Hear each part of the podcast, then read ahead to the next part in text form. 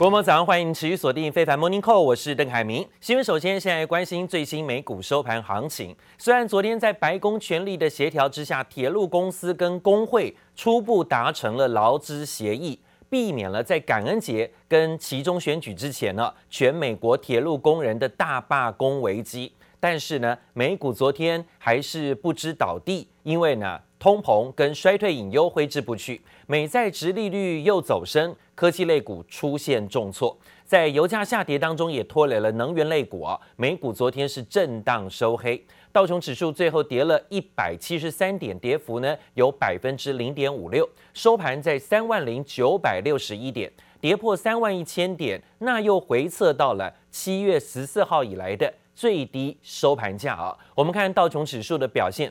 这几天的低点呢，都有在破前几天的低点，代表说呢，这一周的低点在昨天是失守的情形。美股的部分，道琼指数还在破低的情况之下，恐怕呢，对于台股来讲还是有压力啊。不只是道琼指数维持震荡走低，收在七月十四号以来的最低收盘价，标普还有包括纳斯达克指数也下滑幅度超过有百分之一以上。纳斯达克指数跌一百分之一点四三，一百六十七点下滑，收在了一万一千五百五十二点。而在标普指数也跌幅有百分之一，但是特别注意的是费半指数，费半指数的表现呢，在昨天跌幅是最重的，超过百分之一点六左右的下跌幅度啊，继续探低，来到波段低点。所以美股四大指数大多是回测到波段低点，没有守住本周低的。今天，今天又有美国股市的四乌日，四五日的登场，可能要小心周末还会有些大震荡哦。另外呢，则看到了对于美元的部分持续走高，国际油价走跌，拖累了能源类股震荡拉回。经济数据的部分，美国公布的八月份零售销售虽然优于预期。但是上个礼拜初领失业金的人数下降，显示美国经济呢还是有韧性，继续加深了联准会下个礼拜激进升息的担忧。美股出现了指数走跌，道琼震荡走低，跌到了七月中以来的低点。The breaking news from the White House that a tentative deal was reached between rail workers and these unions. 抢在全国大罢工前一天，美国铁路业者与工会终于达成初步协议，暂时化解了罢工危机，让市场稍微松口气。The railroads ship around two billion dollars per day of goods, three percent of U.S. economic activity. If there was a strike, there would be a hit. Maybe not as big as some would think, but still, I mean, it would be a big impact here. If this strike lasts any time at all, there's going to be massive inflationary pressures because there's already a limited supply of, of over the road trucks to haul goods. And if you try to move it from the ports by truck, it's just going to drive the, the, the, the freight costs even higher. 经济数据方面，美国八月零售销售意外上升百分之零点三，优于预期，但下修七月的数据为百分之负零点四。而美国上周初领失业金人数下降至二十一万三千人，连五周下降。 that the data is old, it's not reflecting what's really happening in the economy. Um, but when I look at the contemporaneous data, which is the jobless claims numbers, I don't see weakening there. I see these consumer numbers, and they look okay to me. 纽约及费城联准会制造业指数则是好坏参半，市场消化经济数据，担心联准会下周激进升息的阴影依旧挥之不去。记者李博宇、韩豪综合报道。 所以下个礼拜市场毫无悬念，至少升息三码了哈。那如果呢更严重一点，就是升息到四码，所以市场上都要有心理准备。那为了抗通膨，各国央行都祭出了升息政策。世界银行提出最新报告，警告利率如果升得太快太高，恐怕呢会导致全球经济啊在明年直接硬着陆。面对全面的衰退，那当然看到了联准会积极升息，要压通膨，同时呢，也要想办法阻挡哦可能的硬着陆风险。但是金融市场当中过去几年当中蠢蠢欲动的三大泡沫又不断的浮现。日经新闻说呢，美国股市是一个，房地产市场是一个，科技创新又是一个，三大泡沫。日经新闻说，联准会政策是下猛药，导致资产价格剧烈的波动啊。二零零八年当时的雷曼危机前后，金融市场上的警惕信号不断的在最近呢又在浮现，让市场很担心。在全球资金泛滥的时刻呢，资产泡沫正在扩大。最明显就是啊，现在利息升高，然后呢房价在走升。但是呢，一般老百姓呢，却在这时候买不起房，甚至有可能呢，资产泡沫。这些危机都跟当时雷曼风暴相当类似。纽约证交所里，交易员眉头深锁。联准会下半年鹰派举措不断，努力打击通膨，也要压抑过去两年半来逐渐膨胀的美股房地产与科技创新三大泡沫。日经新闻点出，美国首先需要警惕房地产泡沫，房屋租金成为美国八月 CPI 上扬元凶。We are going to see, and we're already seeing home prices slow, um, the growth to near zero across the country and in you know, some of the hotter markets. Buyers are looking at this and saying, well, at these rates, I don't want to pay these prices or I can't afford to pay these prices. And sellers are still sticking. And that makes it a tough time to be a buyer right now. 联准会积极量化紧缩，九月开始正式减持国债与美国住房抵押贷款支持证券 MBS，不过进度似乎不够快速。房市过热现象从库存数据也可观察，房贷利率上升，但房价飙涨，导致销量急速下滑。七月新建住宅库存达四十六点四万套，是二零零八年三月以来的高点。此外，股市欲望泡沫也是一大隐忧。标普五百指数目前风险溢价约在百分之二点三左右。与美国金融危机前二零零七年秋季的水平相当，比雷曼危机后的平均水平大约低了一点九个百分点。摩根士丹利先前就示警，股票风险溢价低于年初水平，显示投资人过于乐观，并未留意年底前的获利风险。I view Apple, for instance, as being priced for aggressive assumptions leading into the future, but not implausible assumptions. Very possible that the growth will justify the price. Not so for um, uh, Tesla, Facebook, um, uh, Netflix, um, Amazon. Uh, a lot of these are priced for implausible long term growth. And that means you turn attention to value. 疫情期间，数位转型浪潮兴起，但市场需求能否持续支撑？专家们抱持怀疑态度。科技股为主的纳斯达克指数亮起雷曼危机以来的红灯。日经分析，短周期均线向下穿越长周期均线，纳指呈现被称为死亡交叉的卖出讯号。全球资金泛滥、资产泡沫的疑虑再起，也考验着联准会接下来的政策方向。记者周田丽、黄彦章综合报道。这个礼拜呢，美国股市震荡压跌，尤其是很多科技类股的部分出现了修正，甚至跌到了波段低点。但是看看方舟投资的创办人伍德，趁着重跌当中又逢低抢购了二十七档的股票，想逢低抄底，这创下了他二月以来最大规模的抄底动作。但今天再来看呢、这几天他可能抄底，却是买到了低点再低点的价格。昨天呢，看到很多科技股继续的走低，所以呢，伍德最近的投资似乎在今年的表现上不是那么好。今年大跌了百分之七十的消费性电子产品相关个股，明显的呈现在伍德的布局逢低抄底名单，但这些个股却是越跌越深。对于联准会今年数度的升息，打乱了整个股市的资产表现，伍德就火力全开开炮了。他认为美国的高通膨正在转为大通缩，就是因为联准会不断的强硬升息有关。这样的说法，连特斯拉执行长马斯克也登高一呼说：“诶，他认为是如此。他说呢，比起升息，反倒美国应该要降息来刺激经济。”桥水基金创办人在这里更示警：要是联准会把利率升高到百分之四点五，美股可能还要有大跌百分之二十的心理准备。Hey, wait, how are you getting streaming on this? Roku. 不用多余的线路连接就能在电视上观看直播，看似方便的机上和 Roku 受到串流市场饱和影响，近年来股价大跌百分之七十。不过女股神伍德不畏惧其股价惨衰，旗下的方舟投资 ETF 趁着纳斯达克指数周二暴跌，买入超过二十五万股的 Roku 股票。That there is some bias involved here as well. And again, this is what ARK Invest and Kathy Wood are saying. They believe these stocks will be worth in three years or so. So all of these price targets are based on the year 2026. 伍德旗下八档 ETF 在十三号逢低抢购二十七档股票，创下今年二月以来最大规模抄底。其中买入量最大的前三名分别是 Roku、Butterfly Network 以及 Zoom，并卖出六月来股价上涨百分之一百六十的个股。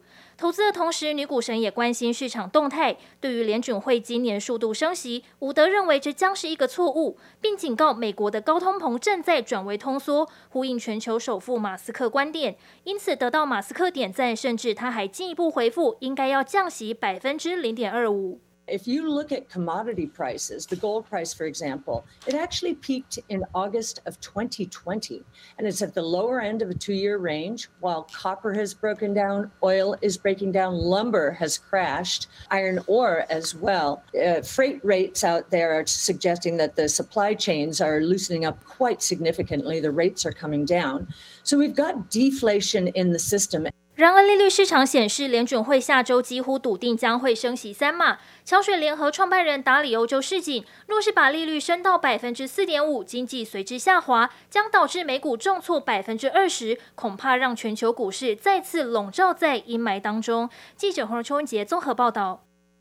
而说到了最新消息，知情人士透露，特斯拉正在讨论要把德国柏林厂的电池生产设备运回到美国。那因为呢，在美国制造电池可以让这个美国的政策补贴啊。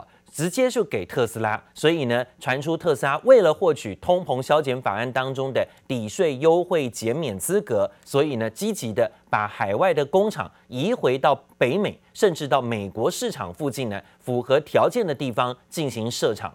分析师说呢，要是特斯拉在美国制造跟组装电动车电池，法案的税收减免是有助于抵消三分之一以上电动车电池组的成本的。而且只要电池符合采购规范，上述法案呢，还可以替电动车的玩家呢跟买家提供将近七千五百块美金的租税优惠。所以这也就是呢，特斯拉传出要暂停，包括在德国设厂，甚至呢有可能在中国大陆相关的厂房的部分，要抽回这些相关设备，回到美国去做落地服务啊。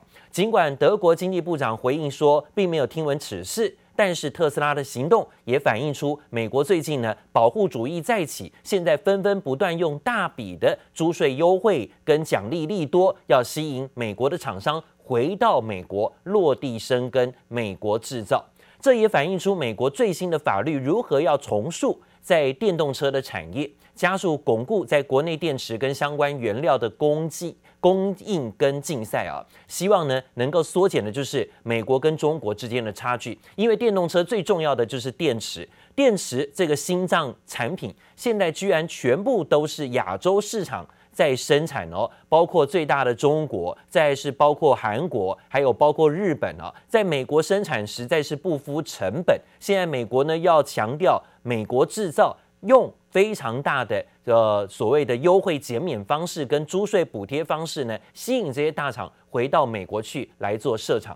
不过啊，观察过去三个月，特斯拉的股价的确。相对的强势哦，美股震荡拉回走低，跌到波段低点，但特斯拉股价居然维持在波段高点附近。它之前还经历过股价的分拆，它现在可以说是近三个月内强涨了百分之三十七的幅度。市场发现呢，最近一个月以来空头在回补，使得特斯拉的空单余额是减少的。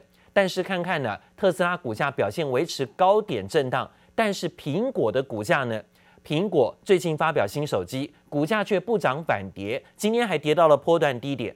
现在空单呢、反而增加在苹果股价的身上，做空苹果股价的空单开始提高，而且呢，还超越了特斯拉。现在变成说啊，苹果是在目前美股当中，诶，空单呢超越特斯拉的，成了美国头号空单锁定的对象。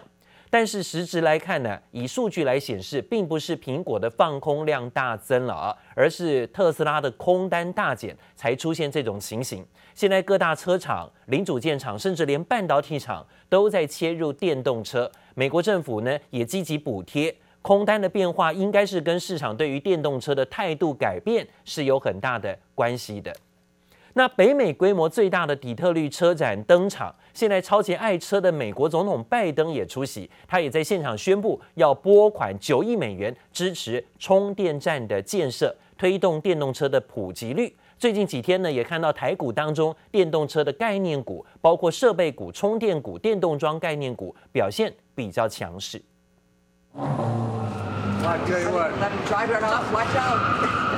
I tell you what. Let him drive it off. Watch out. I tell you, my head of my Secret Service detail. I'm driving home. 坐进橘色跑车，感受引擎声。美国总统拜登出席底特律车展，好心情全写在脸上。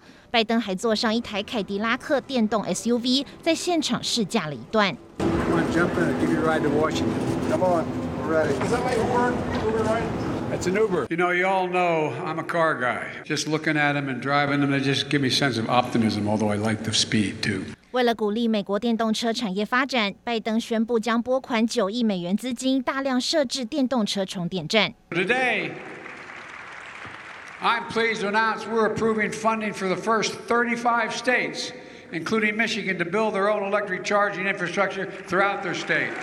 不过，拜登的电动车愿景却被专家大泼冷水，充电站数量还是远远不够用。Only one fourth of the households in the United States have garage.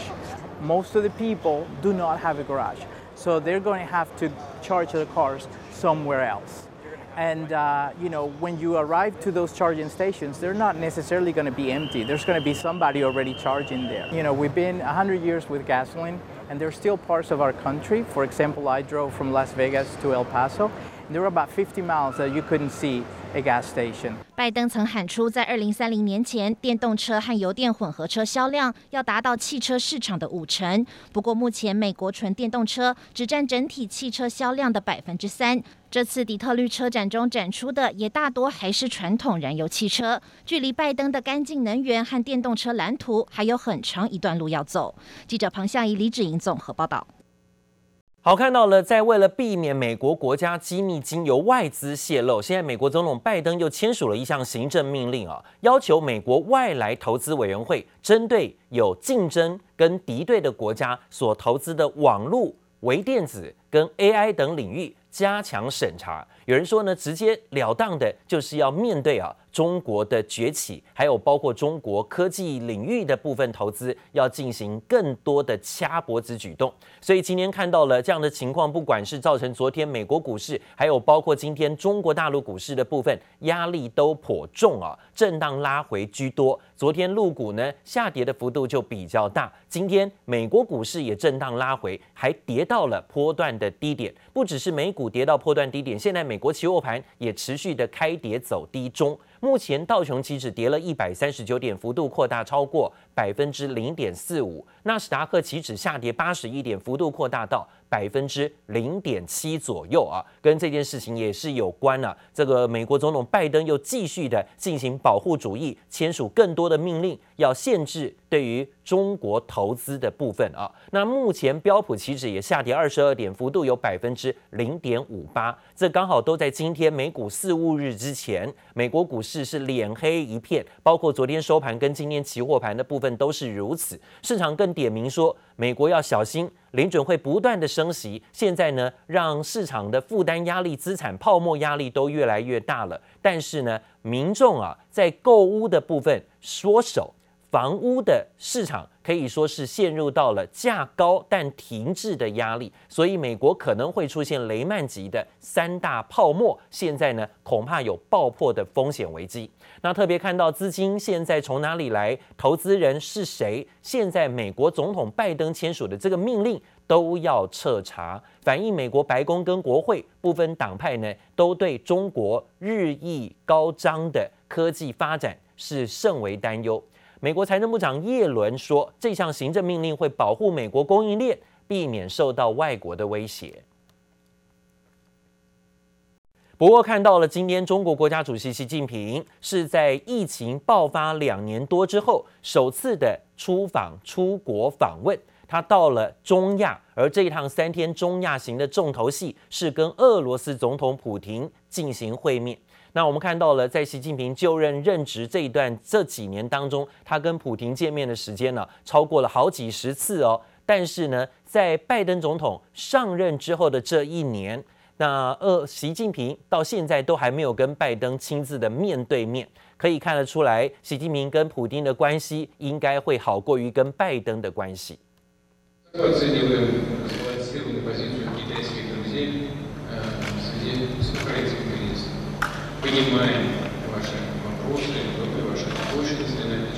中方愿同俄方一道努力，体现大国担当，发挥引领作用，为变乱交织的世界注入稳定性和正能量。习近平跟普亭两个人相互取暖，他们是在乌兹别克登场的上海合作组织高峰会之间举行这场场边会议的。这也是俄罗斯二月入侵乌克兰以来，普亭跟习近平首次的面对面对谈。外界分析呢，普京希望拉拢中国，扩大跟中国的贸易往来，弥补西方国家制裁俄罗斯的缺口。而中国二十大倒数之际，习近平的出访也是向外界展示他在政治地位上依旧巩固啊。那看到了在最新消息，美国联准会不断的激进升息，美元强势，那亚洲货币的部分呢全部走软，特别是离岸人民币啊，在昨天已经破七了，这是两年多来首见，而且呢还一度贬到了七点零一八了。同时，在岸人民币对美元的汇率呢，也在夜盘的时候啊向七来逼近。代表说呢，人民币持续贬值，对亚洲的汇币部分呢，还是有继续竞贬的压力，包括韩元、包括新台币、包括日元都是如此。韩元的汇价也改写十三年的新低，新台币呢，则是写了三年的低点，日元积弱不振，还是难以回头，甚至市场认为有可能会贬到一百四十七啊。那澎湃新闻最新报道，人民币这一波的下跌，从八月十五号开始，中国人行下调了中期借贷便利。加上美元指数不断冲高，所以呢，现在离岸人民币正式破七啊！离岸人民币的部分震荡的拉回幅度，最近的贬值幅度也相当的惊人。不只是人民币出现这种修正，大陆银行呢，最近也频频的有在调降存款利率的举动。反而呢，在联准会升息当中，中国银行持续宽松。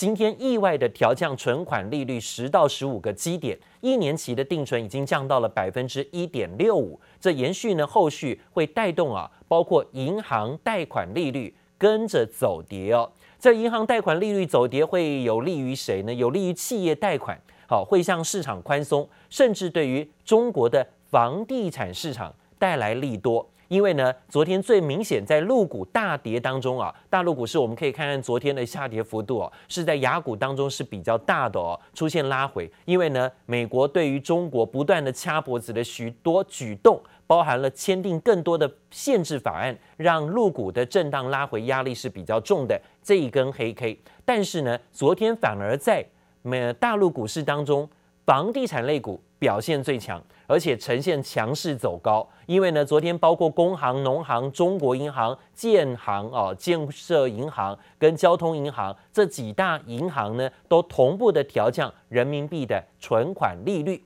专家分析说呢，这次下调个人存款利率啊，主要是受到八月份的利率下调直接影响。二月份银行利差压力也加重，还有缓解市场有效需求不足的问题，希望能够提振景气。所以大陆最近呢，反而在稳经济跟稳房市的部分，对于房地产的购买调控措施有放宽。所以在昨天陆股行情当中，大跌里头，反而是房地产市场股价表现比较强势。传出呢，在北上广深四个一线城市，所有的大陆城市的购房限制都要进行松绑，要扭转房地产市场现在的颓势。